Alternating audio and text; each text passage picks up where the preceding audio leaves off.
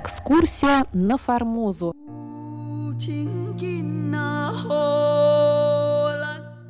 В эфире рубрика «Экскурсия на Формозу». У микрофона Мария Ли.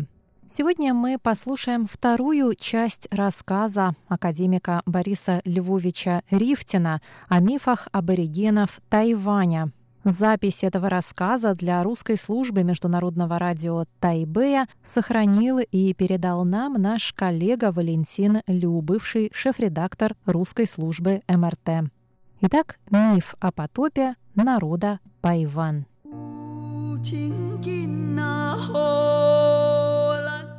Теперь мы посмотрим, как миф о потопе рассказывает народ Пайвань. Пайвань самый такой продвинутый в своем развитии народ Тайваня. Пайвань единственные дошли в своем развитии до такой стадии, когда у них появилось нечто вроде такой ранней аристократии.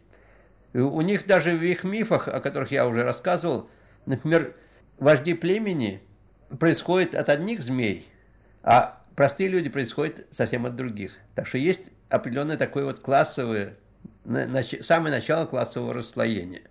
У Пайвань, а также у некоторых других народов рассказывается миф о потопе совершенно по-другому. Начался потоп. Почему он начался? Никакого объяснения нет. Начался потоп. Люди не знали, что делать. Они стали молить морского бога. И у Пайвань есть сказать, представление о богах, очень такое развитое. Стали моли, молить морского бога. Морской бог потребовал девицу. Тогда люди посовещались и самую некрасивую девицу бросили в море. Но бог ее не принял.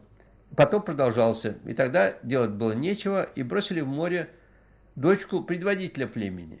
Когда дочка старейшины была брошена в море, самая красивая, сразу же потоп прекратился.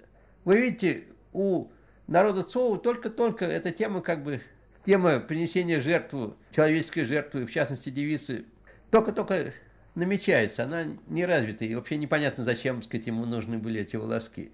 А у Пайвань это совершенно четко. Причем надо сказать, что такое принесение жертвы, человеческой жертвы, в частности девицы, девицы в жертву морскому богу, э, распространено почти по всему земному шару.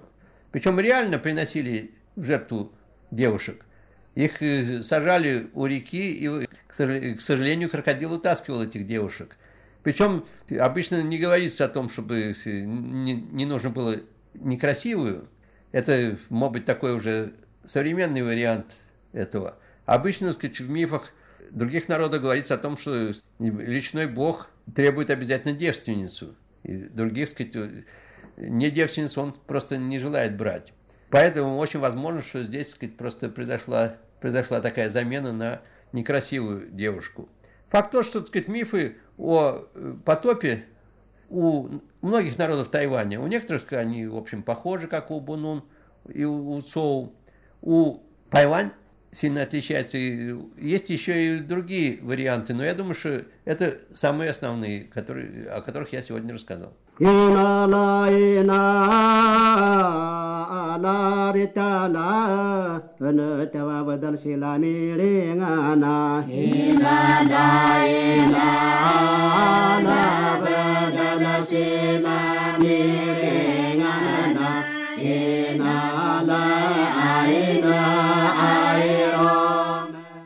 Следующий мой рассказ будет о мифах, в которых говорится о племени женщин.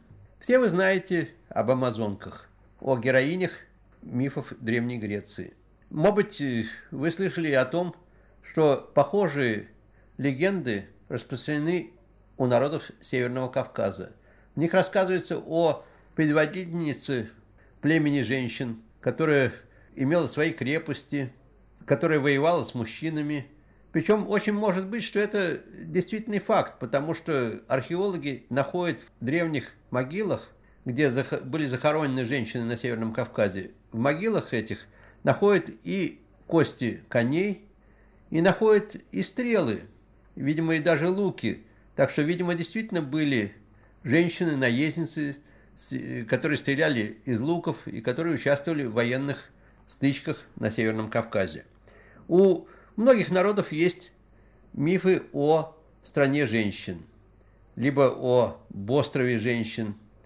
И очень часто эта страна женщин располагается на каком-то острове. Она отделена от обычного мира, где живут мужчины и женщины. Почему это так? В общем, это легко понять, потому что в фольклоре всех народов Земли обычно есть представление о нашем мире и ином мире. Иной мир от мира людей, от обычного мира, обычно отделен водной преградой. Либо это река, либо это море. Поэтому страна женщин – это как бы иной мир, где нет мужчин, где нет обычного, обычной семьи, состоящей из мужа и жены, а живут только одни женщины. Представление такое, например, есть у японцев, что где-то в море есть остров, на котором живут одни женщины. Иногда к ним приезжают мужчины с соседнего острова, но приезжают в определенное время, предположим, э, только весной. Это тоже не случайно, потому что в древних первобытных обществах были определенные сезонные такие игры – когда мужчины, э, юноши и девушки могли свободно общаться. Это не было таким э, обязательным в течение года. Это были определенные такие весенние игры. Поэтому и в этих японских мифах рассказывается о том, что они приезжали только в определенные месяцы, приезжали к, на остров женщин, находились там какое-то время, потом возвращались к себе. Если потом рождались мальчики, то их отсылали обратно к отцам, либо убивали. Точно так же и про амазонок рассказывают в Древней Греции, что амазонки убивали, если рождались мальчики.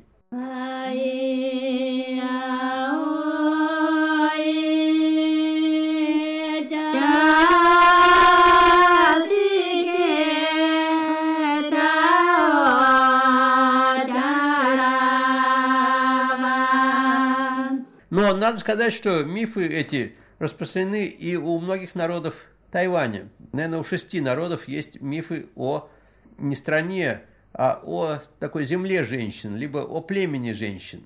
У некоторых народов, которые живут на морском берегу, об острове женщин. Причем каждый раз рассказ ведется как бы с точки зрения обычного общества, с точки зрения мужского общества. То есть мужчины рассказывают о, о стране женщин. В этих мифах отразились, конечно, представления о каких-то очень древних матриархальных обществах. Обществах, где во главе стояли женщины, и где мужчины были в подчиненном положении. Конечно, видимо, никогда не было таких обществ, где были бы только одни женщины. Хотя вот недавно мне удалось прочитать в одной статье, написанной в континентальном Китае, что по сообщениям китайских газет в Бразилии в одном нашли где-то в глухих дебрях Амазонки селение, где живут только одни женщины, и недалеко есть селение, где живут только одни мужчины, которые тоже приходят для общения в определенное время, не то чтобы они жили вместе. На Тайване, пожалуй, самый архаический миф о стране женщин мы находим, опять же, у народа Бунун. У народа Бунун рассказывается так – Раньше на Земле были только женщины, вообще не было мужчин. Женщины, когда хотели иметь ребенка, они поднимались на высокую скалу и ждали, когда подует ветер. И беременели от ветра. Начинали от ветра, потом рождали детей. Все дети были только девочки. Никаких мальчиков не было, никогда они мальчиков не видели. Но вот однажды все женщины пошли на высокую гору, чтобы дождаться, когда подует ветер. Надо сказать, что зачатие от ветра – мотив, который очень распространен и в Южном Китае, и в Японии, на некоторых островах Японии, у народа Айну, которые живут в Японии, и также вот у народов Тайваня. Все женщины пошли туда, но в это время появилось какое-то странное существо. Рассказчики сами не могут сказать, что это, так сказать, вот какой-то черт, не черт, в общем, какое-то такое, так сказать, чудовище. И все женщины убежали. И только одна, как говорит рассказчик дурочка, осталась. Он подбежал к ней, стал ее трогать, скажем так, и всячески обнимать. И она стала кричать, о, как хорошо. После этого, но никто не вернулся. Но вскоре после этого она родила мальчика. И так появились мужчины, и так пришел конец этому женскому обществу. Продолжение записи рассказа академика Бориса Львовича Рифтина о мифах аборигенов Тайваня слушайте на